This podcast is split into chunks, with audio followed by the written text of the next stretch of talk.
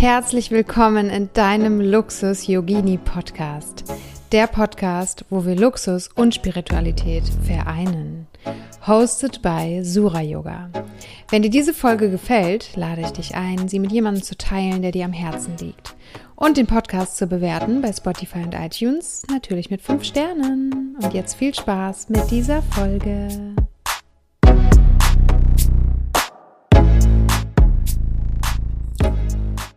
Herzlich willkommen, lieber André Stern, in meinem Luxus Yogini Podcast. Schön, dass du da bist. Schön, dass du heute Zeit hast. Ich habe über dich erfahren von meinem lieben Ehemann Jan. Er hat einen Kurs mit dir aufgenommen und er hat erzählt, was für ein besonderer Mensch du bist, dass du ein Musiker bist, dass du ein Bestseller-Autor bist, dass du gerne schreibst, dass du Vater bist von zwei Kindern, verheiratet und auch ein Kind bist und auch immer ein mhm. Kind bleiben wirst und Du setzt dich, glaube ich, hier in dieser Welt unter anderem für die Kinder ein und ich bin ganz gespannt, was wir heute hier zusammen weitergeben können an, an die Community, an die Zuhörer hier, wie viel Mehrwert, wie viel Input für Kinder, für Kindererziehung. Also ich bin echt gespannt, was, was wir hier heute in dem Gespräch herausfinden. Und ja, wie geht's dir heute? Gut, danke. Ich freue mich sehr, dass wir so zusammenkommen. Äh, mir geht's gut. Danke. Dir auch, euch auch. Ja, danke, auch gut. Super. Ja, was ich so besonders an dir finde, du bist nie zur Schule gegangen. Wie kam das? Ähm, haben das deine Eltern nicht für dich gewollt oder hast du selber gesagt, ich möchte gar nicht in die Schule gehen? Nee, das ist eine Überzeugung, die meine Eltern hatten schon vor unserer Geburt, also von mir und meiner Schwester. Ähm, und zwar nicht gegen Schule. Ähm, sie haben sie waren selbst gute oder sogar sehr brillante Schüler, die kein Problem mit der Schule hatten, die ähm, keine schlechte Erfahrung gemacht hatten und die nicht aus irgendwelchen persönlichen Gründen dann ihre Kinder hätten vor irgendetwas schützen wollen oder so etwas. Das war niemals gegen etwas und das ist, glaube ich, das Wichtige hier. Das war nicht gegen etwas, das war für etwas. Nämlich für die Rhythmen und Rituale der, der Kinder. Und, und diese sind nicht unbedingt kompatibel mit der Schule, also mussten sie Bedingungen erfinden, die ähm, ihnen ermöglichten, zum Beispiel ein Kind, das schläft, nicht zu wecken.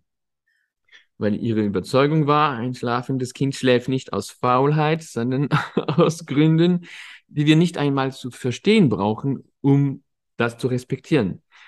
Ähm, für sie war es genauso undenkbar, ein spielendes Kind zu unterbrechen. Und sie hatten damals nicht all die wissenschaftlichen Werkzeuge, die wir heute besitzen, um das zu unterstreichen, wie wichtig das gewesen ist, dass sie das spielende Kind nicht haben wecken wollen. Aber das wussten sie, das fühlten sie. Und ein spielendes Kind, um es nicht zu unterbrechen, du musst da wiederum seine Rhythmen und Rituale dermaßen respektieren, dass du es nicht wächst und dass du es nicht unterbrichst. Und das bringt mit sich automatisch die Tatsache, dass du so ein Kind nicht in die Schule schicken kannst.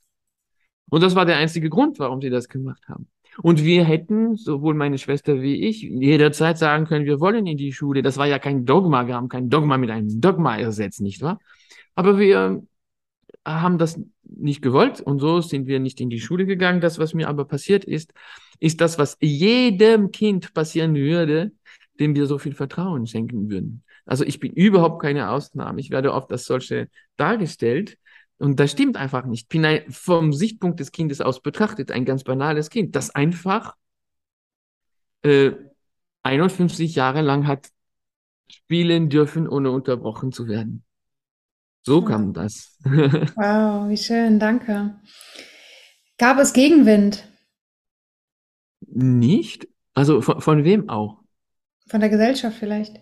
Nee, die. Gesellschaft ist nicht so, wie wir denken, dass äh, jeder und jeder irgendwas plakativ auf der Stirn trägt, worauf steht, ich gehe nicht in die Schule. Ja. Gegenwind, manchmal Staunen, ja. Äh, das gab es immer wieder. Fragen, Neugierde und so weiter. Interesse. Hm, skeptische Menschen. Das gibt es eh. Das gibt es eh. Und, und ähm, also für meine Eltern war die Überzeugung so groß, dass das auch so ausgestrahlt wurde, weißt du, da hat man, äh, hat man die eigene Meinung behalten dürfen, aber feststellen müssen, ähm, das sind Kinder, die sind in Ordnung. Mhm. Wow, und habt ihr dann trotzdem irgendwie Schule zu Hause gehabt? Oder? Nein, überhaupt nicht. Um Gottes Willen, das ist das Allerschlimmste, was man sich vorstellen kann. Ähm, nein, weißt du, also Schule zu Hause ist, also Heimunterricht, Ja, das äh, in Englisch sogenannte äh, Homeschooling, genau. das sind die Nachteile vereint von Unterricht und von Haus oder Hausunterricht. Also wir sind für das Zuhause sitzen im engen Kreis der Familie nicht gemacht und die Kinder vor allem nicht. Wir sind für das gemacht, in die weite Welt hinauszuziehen. Wir sind für das gemacht, denn wir wollen die anderen mit ihrer Verschiedenartigkeit, mit allem, was sie bringen, mit ihrem Können, mit ihren Begeisterungen, mit ihren äh, anderen Lebensweisen und so weiter. Wir wollen das. Wir brauchen zuerst, das ist sicher, einen sicheren Hafen. Vielleicht werden wir das auch anstreifen. Ähm, aber dann wollen wir in die weite Welt hinaus. Und zu Hause zu bleiben, ist dann konträr zu unserer Neigung, mehr geht nicht, oder? Und, und deshalb ist es immer lustig, dass wir als ähm, Gegenüber von Schule automatisch zu Hause Ja, äh, denken eigentlich, ja, nicht mal nur aussprechen, sondern denken. Wir denken, wer nicht in die Schule geht als Kind, bleibt zu Hause. Und das ist ganz genau, was das Kind, das seinen Rhythmen und Ritualen nachgehen oder danach leben darf. Das ist genau, was das Kind nicht tut. Es bleibt nicht zu Hause. Es geht in die weite Welt hinaus. Es hat umso mehr Möglichkeiten, in die weite Welt hinauszugehen und mehr Gelegenheiten, dass es eben nicht irgendwo sitzen muss, acht Stunden am Tag, wie das in Frankreich gewesen wäre. Und ähm, nein, ähm, äh, meine Eltern waren auch wiederum ohne all die Werkzeuge, die wir heute haben, die das total untermauern.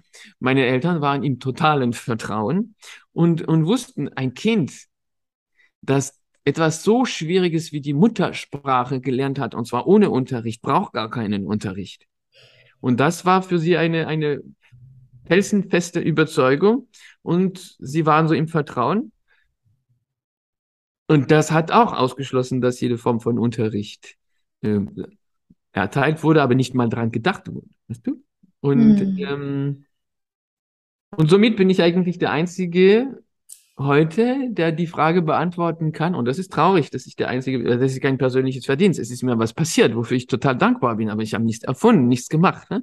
Aber ich bin der Einzige, der die Frage beantworten kann, was passiert mit einem Kind, das man 51 Jahre lang in seinem Spiel nicht unterbricht und ein Kind, das man 51 Jahre lang nie unterrichtet hat. Was, was wird daraus? Wir haben ganz viele Vorstellungen, was daraus werden sollte, weißt du? So ein asozialer Analphabeten, Arbeitsloser und so weiter. Da, da haben wir ganz viele Ideen. Aber selbst das erforscht oder den Mut gehabt, das zu, zu erforschen oder zu überhaupt zu wagen, ne? Hat niemand. Also Erfahrung aus erster, aus, aus erster Hand, was aus einem Kind wird, das den eigenen Rhythmen und Ritualen nachgehen, also danach leben darf, hat niemand. Viele Meinungen, viele Ideen darüber haben alle, aber handfeste eigene Erfahrungen haben keine außer mir. Wow. Wow, wie schön. Das klingt total schön. Ich erinnere mich da auch an mich. Also ich bin in die Schule gegangen in Brasilien, in die erste Klasse. Und nach dem ersten Tag, wo ich da war, bin ich nach Hause gekommen und habe gesagt, da will ich nie wieder hingehen. Also ich fand es schon richtig schlimm, ja, so. Und ich für mich hatte jetzt auch keine schöne Schulzeit. Ähm, deswegen finde ich jetzt so Beispiele wie dich so inspirierend. Und du bist ja wirklich das lebende Beispiel. Und aus dir ist ja auch richtig was geworden, oder? Was würdest du sagen? Keine Ahnung, was man darunter versteht. Eben, eben. Das ist, auch da äh, hängt es davon ab, was man, was man darunter verstehen will. Ja. Ähm, was ich sagen will, ist, dass äh, die Schule passt vielen Kindern. Die Rhythmen und Rituale nicht wirklich, aber es gibt Kinder, die sind, die sind darin glücklich, weil sie keine andere, äh, was anderes nicht kennen. Ja. Bei dir war es anders. Ähm, und das ist der Fall für auch viele Kinder, die sehr unglücklich sind in ihrer Schulzeit. Aber viel mehr als die Tatsache, ob man in die Schule geht oder nicht. Denn das ist eine polarisierende, interessante Debatte, der ich mich nicht entziehe, wie du wahrscheinlich weißt. Mein erstes Buch hieß Und ich war nie in der Schule und war einfach eine Biografie mit dem Wunsch, klar darzustellen, dass der Unterricht nicht so wichtig ist, wie wir das glauben. Ähm, weil ich glaube, dass wir heute keine Entscheidung treffen dürfen, wenn wir das nicht wissen. Solange du das nicht weißt, solange du glaubst, dass es, dass Unterricht unentbehrlich ist und dass da und dass ohne die Erwachsenen und ihre Maßnahmen ähm, das Kind nicht werden kann, solange du das glaubst, solange du nicht weißt, dass es anders geht und dass es anders wirklich geht, dann hast du eigentlich keine Freiheit für dich und deine Familie eine Entscheidung zu treffen.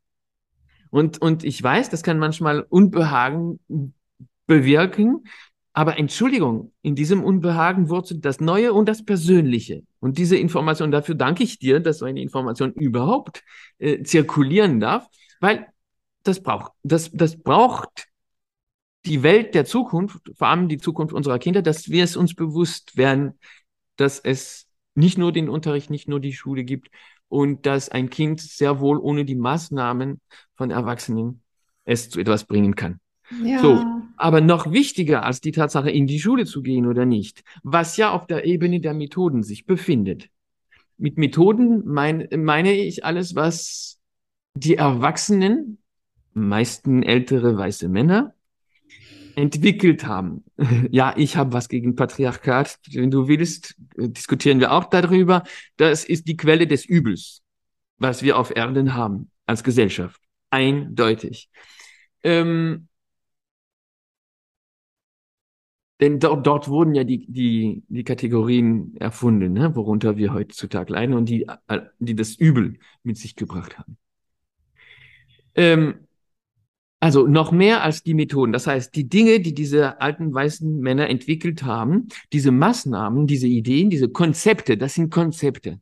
Und jede Unterrichtsform oder Nicht-Unterrichtsform ist ein Konzept.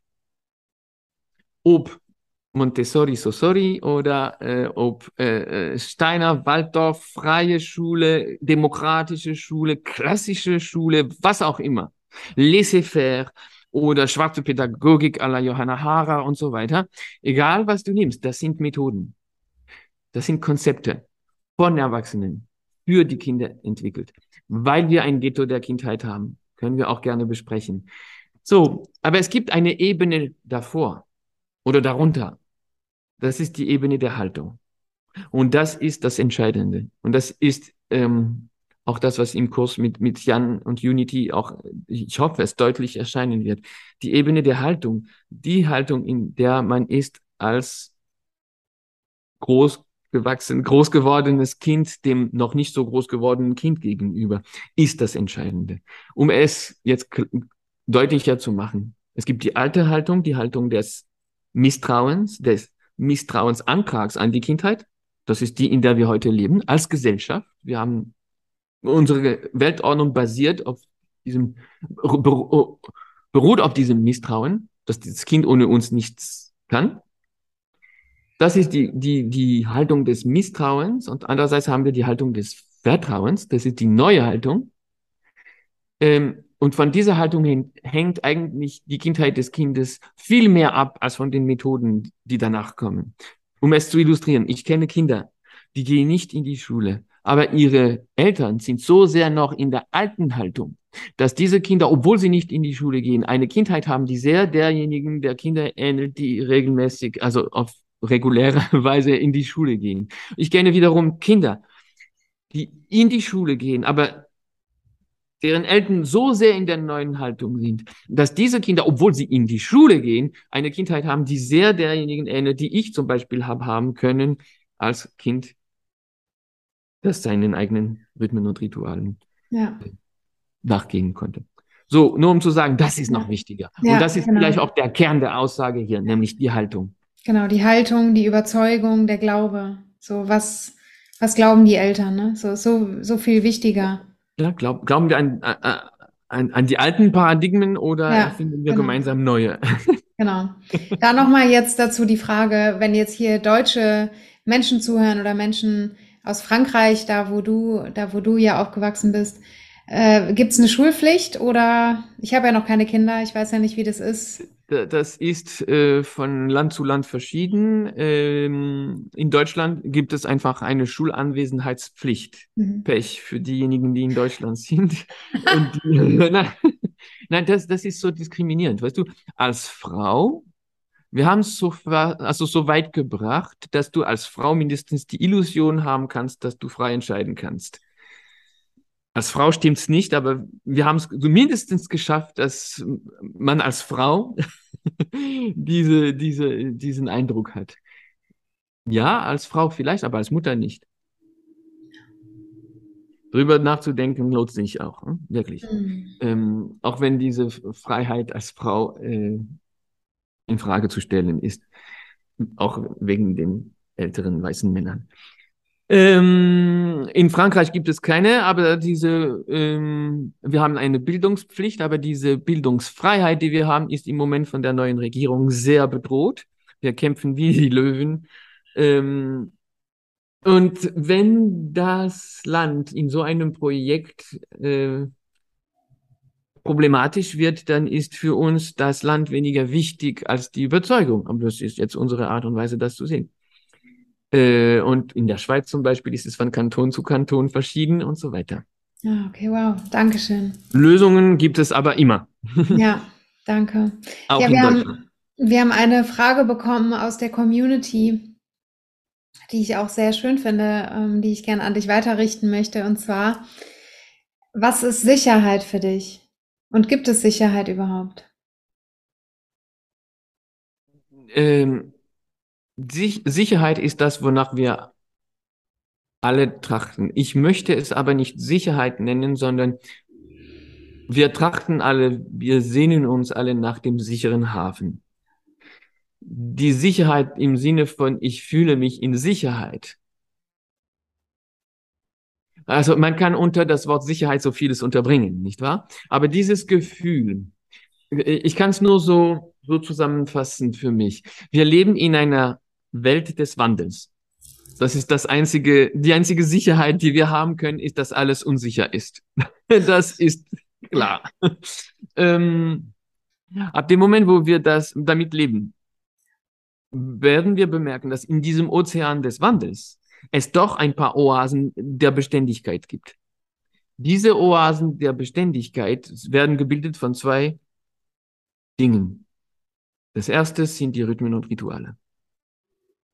Ich bin sicher, in deiner Praxis, in deiner alltäglichen Praxis, äh, ist es für dich absolut eindeutig, was damit gemeint ist. Und ich bin auch sicher, für, für deine Community ist das ganz klar, worum es geht.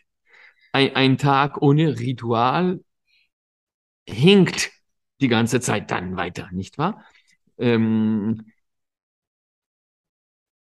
und das sind die Oasen der, der, der Beständigkeit. Also egal wie chaotisch es ist, rundherum, wie die Welt im Moment lebt oder stirbt, ähm, du hast diese, deine Oasen. Das sind die Dinge, die sich nicht verändern. Die Dinge, die zwar sehr langsam evoluieren können, aber die du jeden Tag, jeden Morgen oder jede Stunde, wenn du, oder wie auch immer dein Rhythmus ist, denn die Rhythmen und Rituale, das war mein, mein Buch vorher. Ähm, die, die, die Rhythmen und Rituale, dass, dass es Dinge gibt, die immer wieder zum selben Zeitpunkt kommen. Das sind die Oasen. Das heißt, egal wie du bist und wie die Welt ist, am Morgen um 6 Uhr machst du dies und das dein Ritual ist. So, das sind die festen Oasen einerseits. Und das ist, das ist das Einzige, was unveränderlich sein kann in einer Welt des Wandels.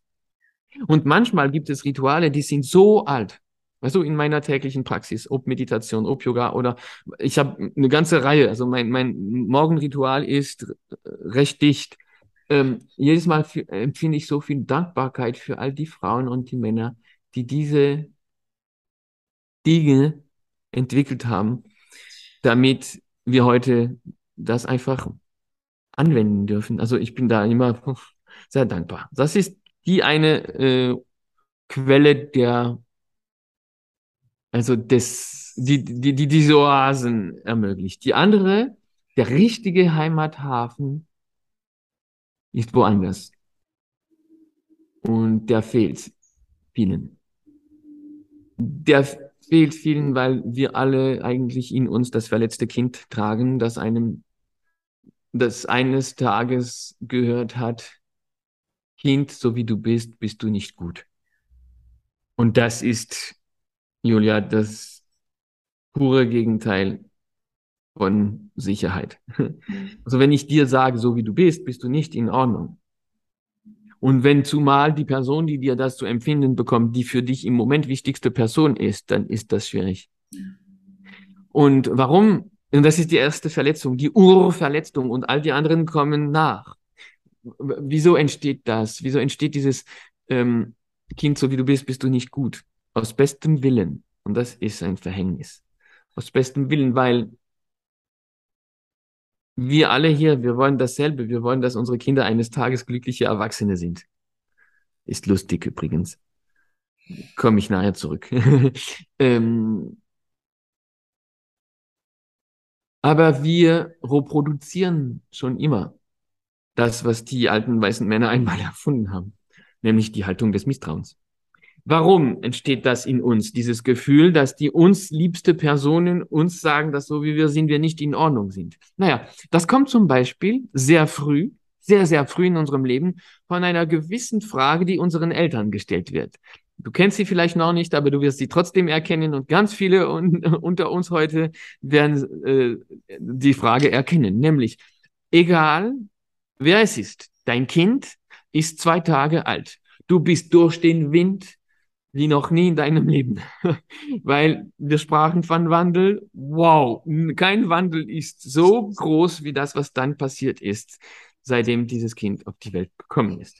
Und du weißt, es ist für immer. Also das heißt, es kommt nie wieder wie früher. Also du bist so durch den Wind, du bist so erschöpft und du weißt, das ist für die nächsten Wochen und Monate der Fall. Du bist so erschöpft, so durch den Wind, so, es ist alles so und diese Liebe, so viel Liebe. Also, wow, du warst nicht vorbereitet. Du bist auf alles vorbereitet, aber nicht auf die Menge Liebe. Weißt du? Oder die Unentbehrlichkeit. Ich als äh, für die Gesellschaft als männlich geltender El Elternteil in diesem, in diesem, in diesem, in dieser unserer Schwangerschaft und Geburt ähm, von meiner Frau und mir das erste Kind und das zweite auch gleich. Äh, weißt du, ich, ich hatte immer das Gefühl meiner Entbehrlichkeit auf Erden. Und plötzlich kam dieses Kind auf die Welt, schaute mir in die Augen und machte mich auf einmal unentbehrlich. Im Leben ist das keine kleine Schwelle.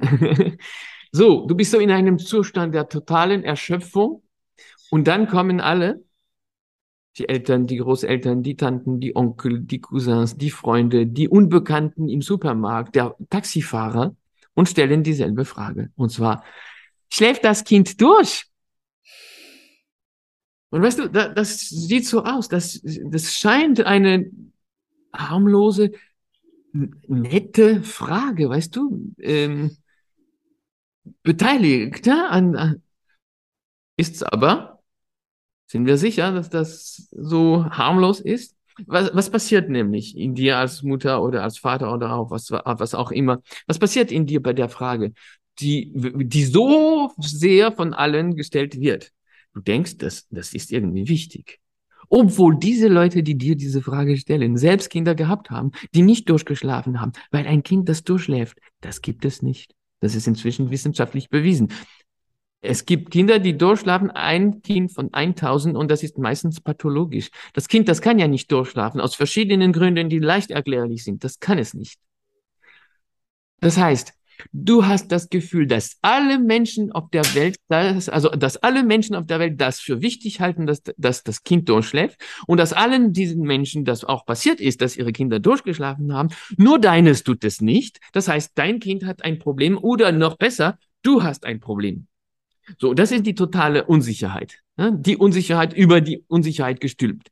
Und jetzt begegnest du deinem Kind. Und hier fängt die, die endgültige Verletzung an, nämlich du begegnest deinem Kind und gibst deinem Kind im nonverbalen Bereich der Sprache, das ist die Sprache, die die Kinder am besten verstehen. Du gibst deinem Kind zu fühlen, Kind, ich hätte dich lieber. Also mehr lieb, wenn du mehr schlafen würdest. Und das ist die Urverletzung, weil das bedeutet, so wie du bist, der oder die du nicht durchschläfst, habe ich dich ja nicht so lieb, wie ich dich lieb hätte, wenn du durchschlagen würdest. Ich habe dich schon lieb. Und das ist keine bedingungslose Liebe. Ich habe dich lieb, aber ich hätte dich noch lieber, wenn du durchschlafen würdest. Wenn du meinen Erwartungen beziehungsweise den Erwartungen der Gesellschaft, die in meinen Kopf irgendwie eingepropft wurden oder äh, ich ich ähm, ich habe dich jetzt so nicht so lieb, wie ich dich lieb hätte, wenn du meinen Erwartungen äh, entsprechen würdest. Und das ist ein eigentlich grausamer Moment, weil das Kind, das unbedingt von uns geliebt werden muss, um zu überleben. Das Kind versteht dann zum ersten Mal, dass es mehr geliebt wird, wenn es dem entspricht, was wir erwarten, als wenn es das wird, was es werden könnte.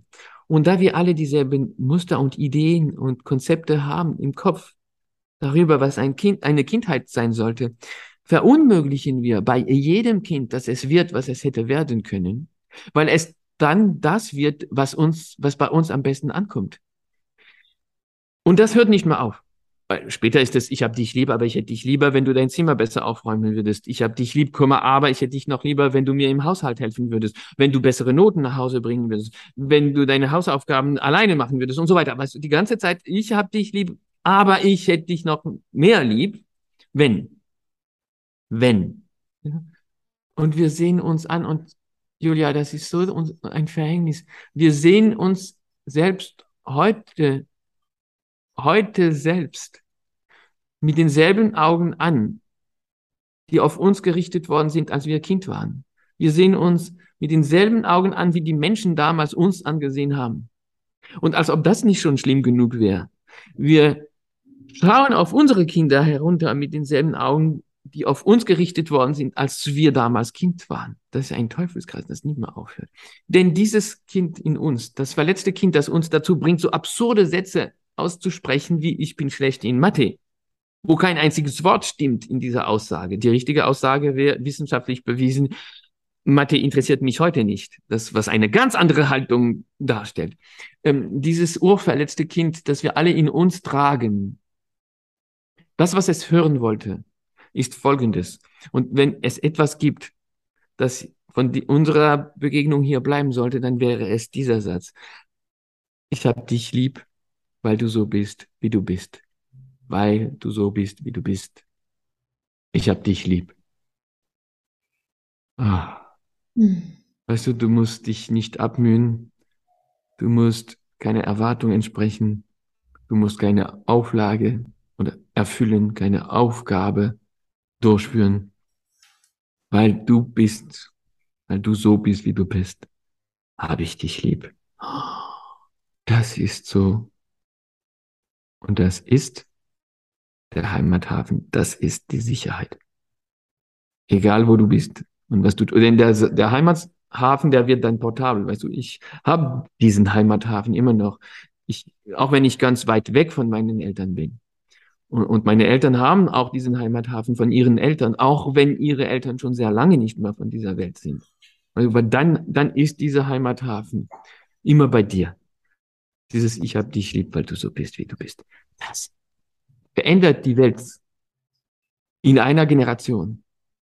Und das ist eine Sache der Haltung und nicht, das, das geschieht auf der nonverbalen Ebene, weißt du, das ist eine Sache der Haltung. Und das ist Sicherheit.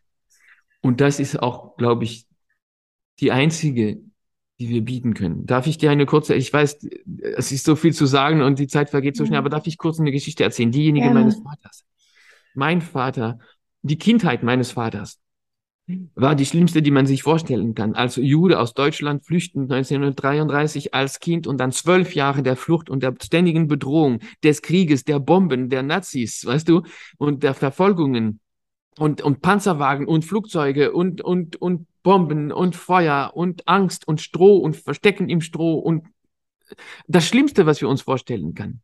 Die schlimmsten Bedingungen. Und wir sind so obsessiv damit beschäftigt, Bedingungen für unsere Kinder zu schaffen oder zu beklagen, die Bedingungen sind jetzt nicht gut, weißt du? Äh, äh, oder zu sagen, ich will zuerst die perfekte Umgebung haben und ich warte bis dahin und die kommt ja nie natürlich. Oder ganze Schulkonzepte beruhen auf der Idee der vorbereiteten Umgebungen und Bedingungen und so weiter, weißt du? Und die Bedingungen für die Kindheit meines Vaters waren die schlimmsten, die man sich vorstellen kann. Weißt du, wenn wir die Kinder in der Ukraine in der jetzigen Zeit sehen, in diesen U-Bahn-Gängen, das ist so eine Kindheit, das ist die totale Unsicherheit. Das ist die totale Angst, Angst, Hunger, gar nichts mehr. Wir haben den letzten Koffer in einen, in einen Flur äh, vor den Panzerwagen schnell geworfen und sind weggerannt. So, wir stellen uns vor, das sind die schlimmsten Bedingungen für eine Kindheit. Fragen wir aber ihn, er ist heute 98 und gibt immer noch seine Online-Kurse. Ähm, fragt man ihn, wie seine Kindheit gewesen ist, sagt er wundervoll. Was? Unter solchen Bedingungen, in einer solchen Umgebung, eine wundervolle Kindheit, wie geht das? Dann sagt er, ja, wir waren in der Verbundenheit.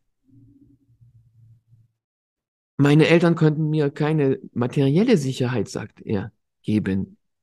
Aber die affektive und emotionale Sicherheit war die ganze Zeit da. Weißt ja. du? Das heißt, die Bedingungen, die sind vielleicht interessant und vielleicht auch wichtig, aber die Haltung, die Verbundenheit, die kommt vorher. Ich hoffe, das, das beantwortet die Frage aus der Community, wow. wofür ich danke. Total schön, vielen Dank. Richtig schön. Also ich kann alles, allem nur zustimmen. Und natürlich wünscht man sich jetzt, wenn man hier so zuhört, ja, das würde ich mir, würde ich auch gerne so machen mit meinen Kindern, dass ich diese Haltung habe und diese bedingungslose Liebe. Was mache ich jetzt aber, wenn ich hier zuhöre und sage, ja, ich merke auch, mein inneres Kind hat diese Verletzung. Kann man das jetzt noch heilen als Erwachsener? Wie kann man da an sich arbeiten? Also ich nehme die Begriffe Kind und Erwachsenen und so weiter an und auch in den Mund, nur deshalb, um verstanden zu werden, obwohl ich daran überhaupt nicht glaube. Nur, nur das, um nebenbei erwähnt zu haben. Ähm, das sind Konzepte, weißt du, diese Dreh- und Angelpunkte, diese verschiedenen Rendezvous mit dem Leben und so weiter, das ist alles, alles möglich, aber alles künstlich. Alles auf jeden Fall Konzepte, Erfindungen. Schon wieder, du weißt von wem. Äh, ähm, na, alles ist zurückzuführen. Das tut, das tut mir immer wieder leid. Ähm, der, es ist ein unglaublicher Trick. Also sich zu versöhnen, weißt du, und das verletzte Kind zu heilen, ist ein Berg von Arbeit. Also wenn du, du am Fuß des Berges bist, und das sind wir alle, und wir bleiben auch immer dort ganz brav. die Arbeit, es ist so eine Bürde, das ist so ein Everest zum Erglimmen, also das ist, da fängt niemand an. Das ist so eine Baustelle. Niemand fängt an. Und äh, du weißt, du müsstest dich anstrengen, oder? An, also abmühen. Ne? Und du entschuldigst dich auch, was ja ein noch einmal das verletzte Kind äh, ähm, einlädt, nicht wahr? So, ich habe mich noch nicht verbessert, ich habe immer noch die alten Fehler und so weiter und so fort, nicht wahr? Und du siehst, ja, das wäre viel Arbeit. Aber ich bin zu faul und das ist schlimm. Weißt du, wenn ich gut wäre, würde ich jetzt, und das, wir sind schon wieder beim, so wie du bist, bist du nicht gut, weißt du? Und das ist irgendwie suspekt, oder nicht? Da, da so anscheinend ist das so viel Arbeit, das ist mit so viel Mühe verbunden. Ist das nicht suspekt, dass es so viel Mühe von uns abverlangt? Warum überhaupt diese Mühe? Warum haben wir in unserer Welt einen Kult der Mühe, weißt du? Warum haben wir das entwickelt? Dass wir denken, es ist der Mühe wegen äh, lohnend, sich Mühe, Mühe zu geben, weißt du? Wo, wo kommt denn das her? Wo, wo, ganz einfach von dem, von dem Tag an, an dem irgendwer entschieden hat, ähm, dass wir den eigenen Begeisterungen den Rücken kehren sollen und uns mit Dingen beschäftigen müssen, die uns nicht begeistern. Ab dem Moment, wo wir den Rücken, wie, ab dem Moment, wo wir der eigenen Begeisterung den Rücken kehren, dann sind wir reif für die Mühe, weil das ist ja alles, was bleibt. Du kannst es beobachten bei Kindern. Sie können sich unwahrscheinlich anstrengen, ich, ich erlebe Dinge, wo ich denke, das ist unglaublich, wie viel Mut die Kinder haben, wie sehr sie bereit sind, über sich selbst hinauszuwachsen. Also eine totale Anstrengung, total in der Begeisterung. Sie fühlen keine Mühe. Das ist der Punkt. Weißt du was? Die ganze Natur sucht immer nach dem geringeren Gegenstand, nicht wahr? Und die einzige, alle lebendigen, alle Systeme des Lebendigen suchen immer die kleinste, also die, die, den kleinsten Energieverbrauch wie nur möglich. Nur der das menschliche System, wie die alten weißen Männer das entwickelt haben, äh, will, dass wir uns, dass wir die Mühe empfinden. Und das Gefühl haben, wir, wir haben vor lauter Mühe das nicht geschafft und wir haben es nicht geschafft, weil wir eine schlechte Person sind. Und dann bleiben wir immer unten am Fuß des Berges. Weißt du was? Wenn dich das irgendwie berührt hat, was wir jetzt besprochen haben, und ich hoffe, das hat es getan, und ich weiß, es kann fast nur so sein. Nicht, weil ich gut bin. Ich ziehe nur an der Kordel, damit der Vorhang aufgeht und wir diese Landschaft erblicken, die wir alle kennen, weißt du? Und man kann denjenigen, der das gemacht hat, nicht, nicht bewundern und nicht, nicht mal ihm gegenüber Dankbarkeit empfinden. Es, die Landschaft, worum geht es, weißt du? Und ich weiß, wenn man diese Landschaft erblickt hat, da kann man nicht mehr machen, als ob man sie nicht erblickt hätte. Tut mir leid. Und wenn dich das ein wenig berührt hat, dann bist du schon in einer so neuen Haltung, weil du bist auf die Seite des Vertrauens getreten und wirst wahrscheinlich etwas länger hier bleiben wollen, weil es ist hier so, warum tut es einem so gut? Ab dem Moment, wo du einem Kind begegnest, dem eigenen oder dem oder irgendeinem Kind, und diesem Kind aus all deiner Authentizität und deiner Wahrhaftigkeit und diesem Kind zu fühlen gibst, ich hab dich lieb, weil du so bist, wie du bist. Das ist eine Erklärung an die ganze Kindheit. Das heißt, alle Kinder der Welt sind in diesen Momenten Empfänger von dieser deiner Botschaft. Inbegriffen, Julia, das verletzte Kind in dir, das dies zum allerersten Mal zu hören bekommt wonach es sich gesehnt hat, schon immer. So ganz nebenbei. Ohne Arbeit, ohne Mühe, ohne Berg oder sonst was. Plötzlich, jetzt bist du auf der anderen Seite. Und das verletzte Kind in dir auch. Plötzlich so als Nebenwirkung total nebenbei auf dem Weg der Heilung. Ah, ohne Mühe. Dieses Ich hab dich lieb, weil du so bist, wie du bist was es alles bewirken kann. Wow. Aber du kannst es nicht an dich direkt richten. Du musst es an die Kindheit richten. Und dann landet es bei dem verletzten Kind. Das an dir, äh, das, das will doch niemand. Das an sich selbst richten, das, das schaffen wir nicht, wollen wir nicht einmal. Also das wollen wir nicht uns selbst sagen. Das funktioniert irgendwie nicht. Wow, so schön. Vielen Dank. Mhm. Ja, ich, ja ich habe immer, weißt du, Gänsehaut, weil, weil das ja. so einfach, so, so der Basis ist. Ja. Ich fühle dich total. Vielen Dank. Mhm. Wir haben ja auch dein neues Buch bekommen. Vielen Dank dafür. Reise in das unbekannte Land des Vertrauens. Für die Sehnsucht, so angenommen zu werden, wie wir sind. Da geht es ja auch ums Thema Vertrauen. Und wieso ist es unbekannt für die meisten Menschen? Ja, Deshalb. Nein, deshalb, weil wir das Land des Vertrauens, wir, wir, sind voller Misstrauen ja. dem Land des Vertrauens gegenüber. Warum? So ja. Warum? Ja, weil man uns gesagt hat, dass das, was in uns ist, nicht gut ist. Weil man uns gar keine Möglichkeit ge gegeben hat zu sehen, wie, das ist. Also, es ist, es ist merkwürdig. Also wir sind wirklich, wirklich dicht geworden. Weil die Kinder schreien uns das die ganze Zeit entgegen. Ähm, guck, ein Kind konnte eine Muttersprache lernen.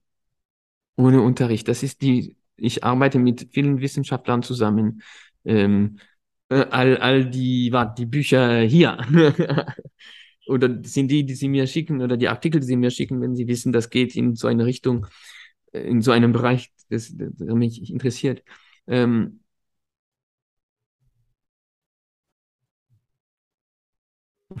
Das, also ich ich versuche das zusammenzufassen, weil es, es gäbe dann noch, noch, noch so vieles zu sagen. Aber ähm, Wissen, neurowissenschaftlich gesehen ist das Erlernen einer Muttersprache die größte Leistung eines Gehirns.